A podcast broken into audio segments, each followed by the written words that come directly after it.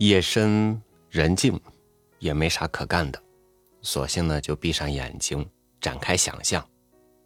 咱们去游湖吧，而且一游就是三个。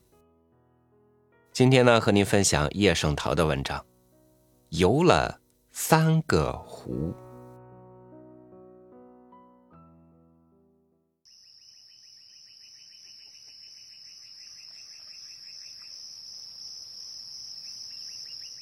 这回到南方去，游了三个湖。在南京游玄武湖，到了无锡，当然要望望太湖。到了杭州，不用说，四天的盘桓离不了西湖。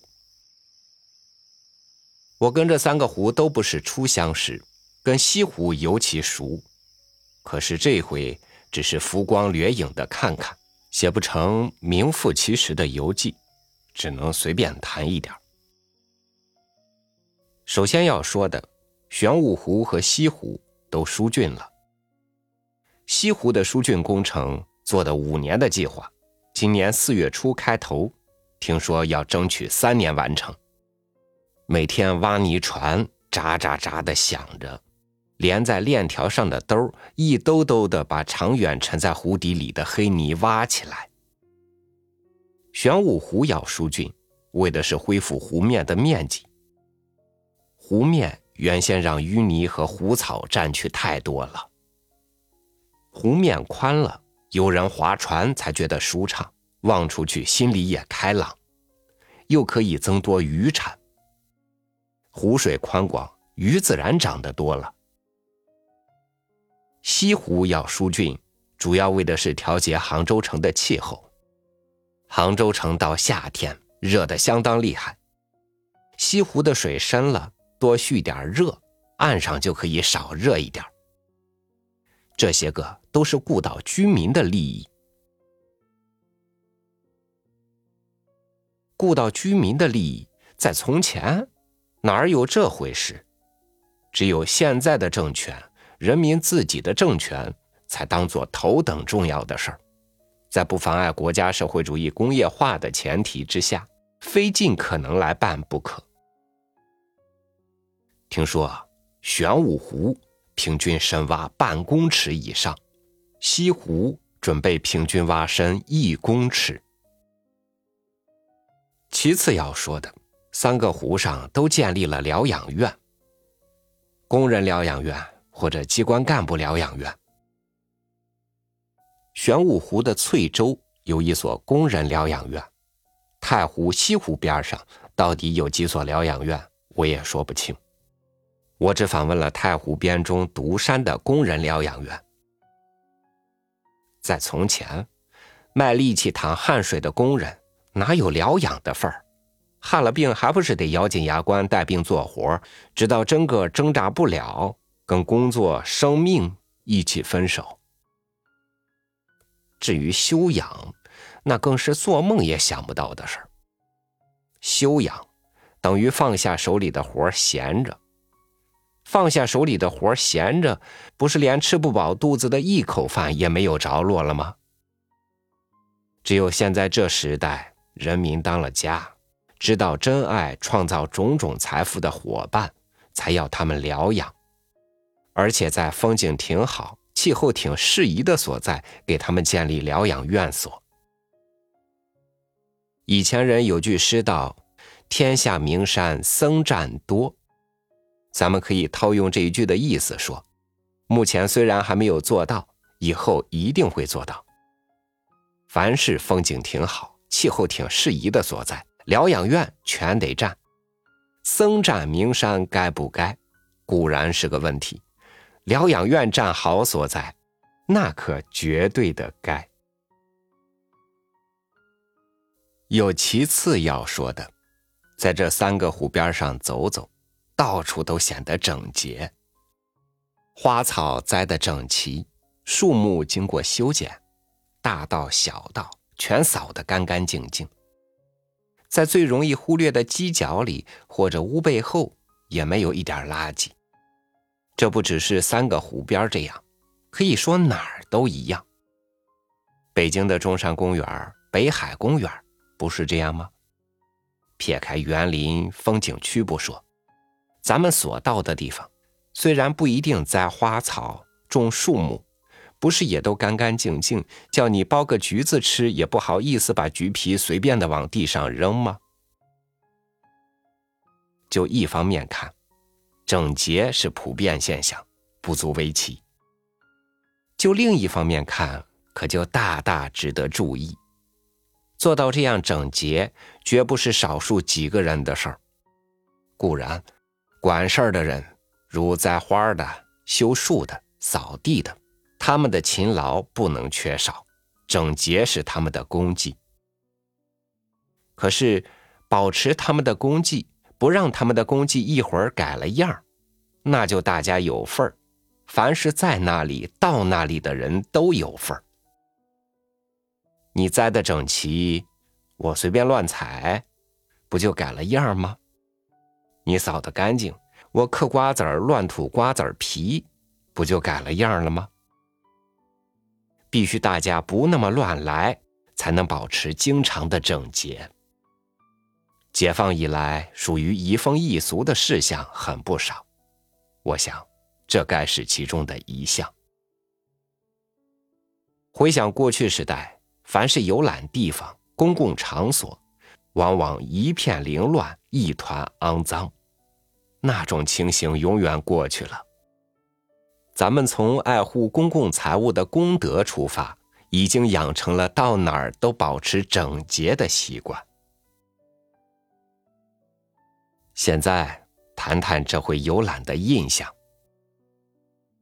出玄武门，走了一段堤岸。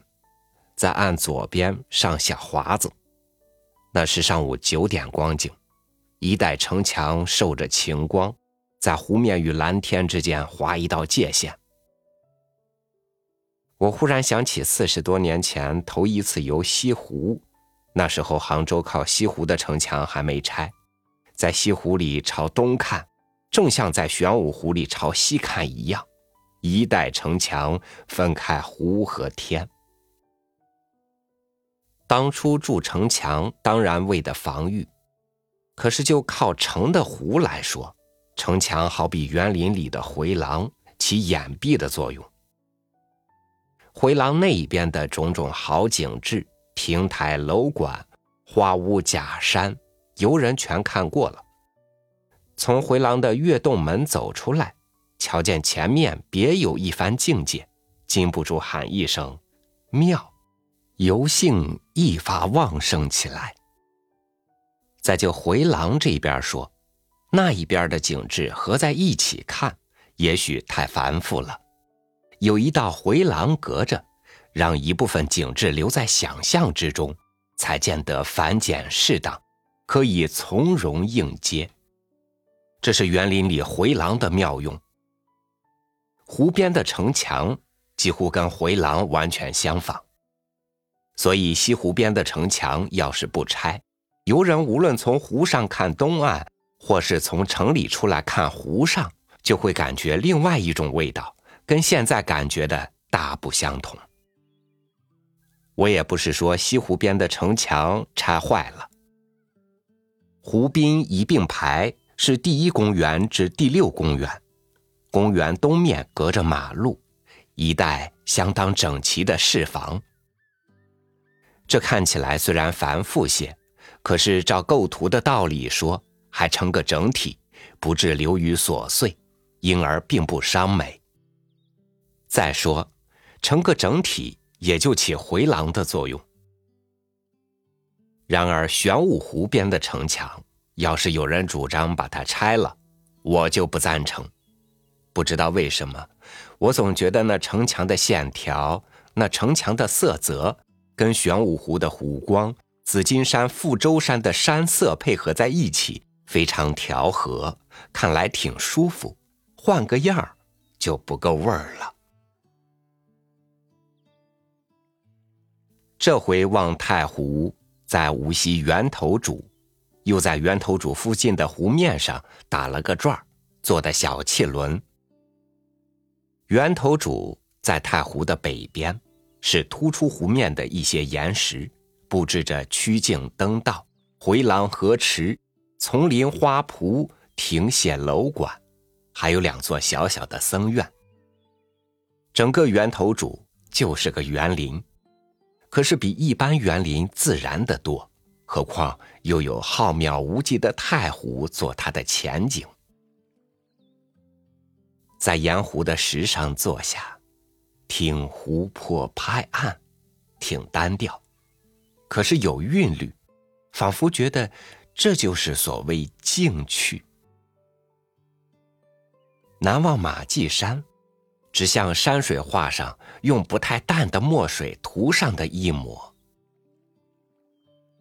我小时候，苏州城里卖芋头的往往喊马髻山芋奶。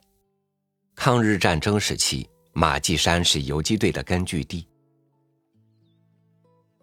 向来说太湖七十二峰，据说实际不止此数，多数山峰比马髻山更淡，像是画家蘸着淡墨水在纸面上带这么一笔而已。至于我从前到过的满山果园的东山，石势雄奇的西山，都在湖的南半部，全不见一丝影太湖上渔民很多，可是湖面太宽阔了，渔船并不多见。只见源头主的左前方停着五六只，风轻轻吹动桅杆上的绳索。此外别无动静，大概这不是适宜打鱼的时候。太阳渐渐升高，照得湖面一片银亮，碧蓝的天空中飘着几朵若有若无的薄云。要是天气不好，风急浪涌，就会是一幅完全不同的景色。从前人描写洞庭湖、鄱阳湖。往往就不同的气候时令着笔，反映出外界现象跟主观情绪的关系。画家也一样，风雨晦明、云霞出没，都要研究那光和影的变化，凭画笔描绘下来，这里头就表达出自己的情感。在太湖边做较长时间的流连，即使不写什么文章，不画什么画。精神上一定会得到若干无形的补益。可惜我来也匆匆，去也匆匆，只能有两三个钟头的勾留。刚看过太湖，再来看西湖，就有这么个感觉：西湖不免小了些，什么东西都挨得近了些。从这一边看那一边。岸滩、房屋、林木，全都清清楚楚，没有太湖那种开阔浩渺的感觉。除了湖东岸没有山，三面的山全像是直站到湖边，又没有衬托在背后的远山。于是来了总的印象：西湖仿佛是盆景，换句话说，有点小摆设的味道。这不是给西湖下贬词，只是直说这回的感觉罢了。而且盆景也不坏，只要布局得宜。再说，从稍微远一点的地点看全局，才觉得像个盆景；要是身在湖上或是湖边的某一个所在，咱们就成了盆景里的小泥人儿，也就没有像个盆景的感觉了。湖上那些旧游之地，都去看看，像学生温习旧课似的。最感觉舒坦的是苏堤，堤岸正在加宽，那挖起来的泥拥一点在那儿，巩固沿岸的树根。树栽成四行，每边两行是柳树、槐树、法国梧桐之类。法国梧桐之类，中间一条宽阔的马路。妙在四行树接叶交科，把苏堤拢成一条绿荫掩盖的巷子，掩盖，而绝不叫人觉得气闷。外湖和里湖从错落有致的枝叶间望去，似乎时时在变换样儿在这条绿荫的巷子里，骑自行车该是一种愉快。散步当然也挺合适，不论是独个儿、少数几个人，还是成群结队。以前好多回经过苏堤，似乎都不如这一回。这一回，所以觉得好，就在乎树补齐了，而且长大了。灵隐也去了，四十多年前头一回到灵隐，就觉得那里可爱。以后每到一回杭州，总得去灵隐，一直保持着对那里的好感。一进山门，就望见对面的飞来峰。走到峰下，向右拐弯儿通过春丛亭，佳境就在眼前展开。左边是飞来峰的侧面，不说那些就山石雕成的佛像，就连那山石的凹凸、俯仰、向背，也似乎全是些名手雕出来的。石缝里长出些高高矮矮的树木，苍翠茂密。姿态不一，又给山石添上点缀。沿峰角是一道泉流，从西往东，水大时候急急忙忙，水小时候从从容容，泉声就有虹细急徐的分别。道跟泉流平行，道左边先是鹤雷亭，后是冷泉亭。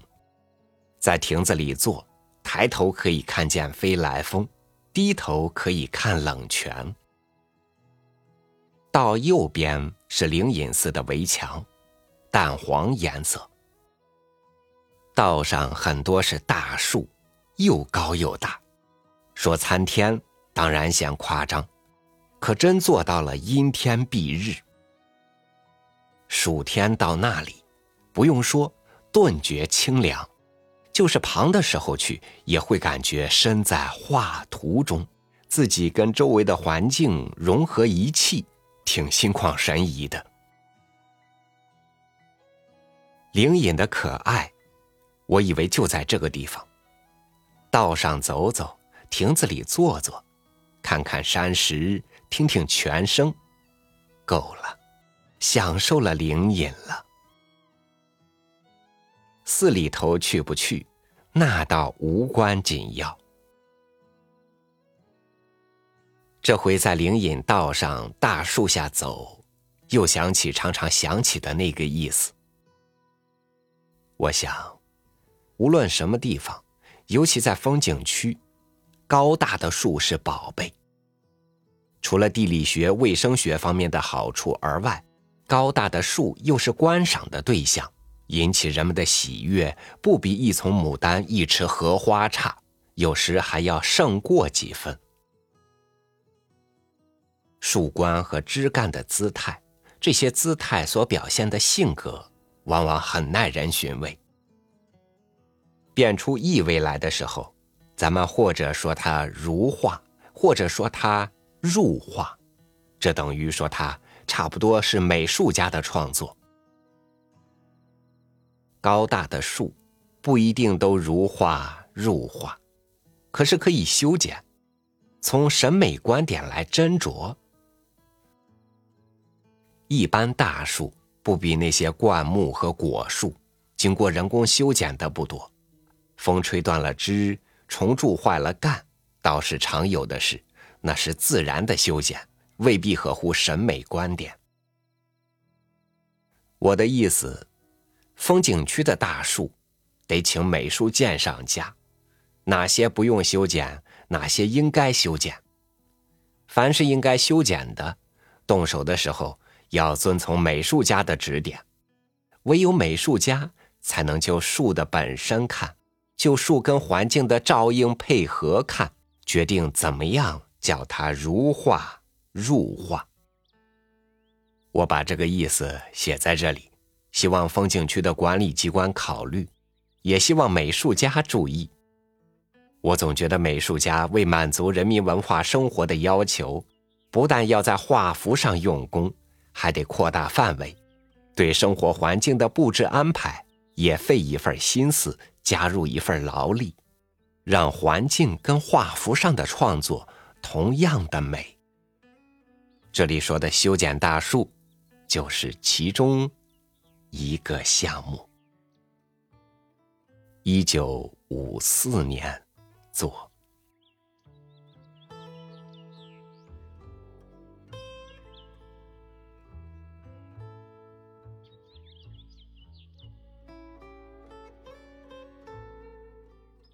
我常常觉得旅游是一件挺让人为难的事儿，因为它既要有钱，又要有闲，而且呢还要有心境、有心情，最好不要人多，衣食住行呢。尽量的多一些方便，哎，你就想去吧。所以能够有一次完美的旅行，得下多少功夫？当然，最终还是得看个人的意愿，看旅行目的。能够出去溜达溜达，总归是可以长些见识的；不能或者不愿出去的，看书也不错。今天咱们是一起游了三个湖吗？好，感谢您收听我的分享。欢迎您关注微信公众号“三六五读书”，收听更多主播音频。我是超宇，祝您晚安。明天见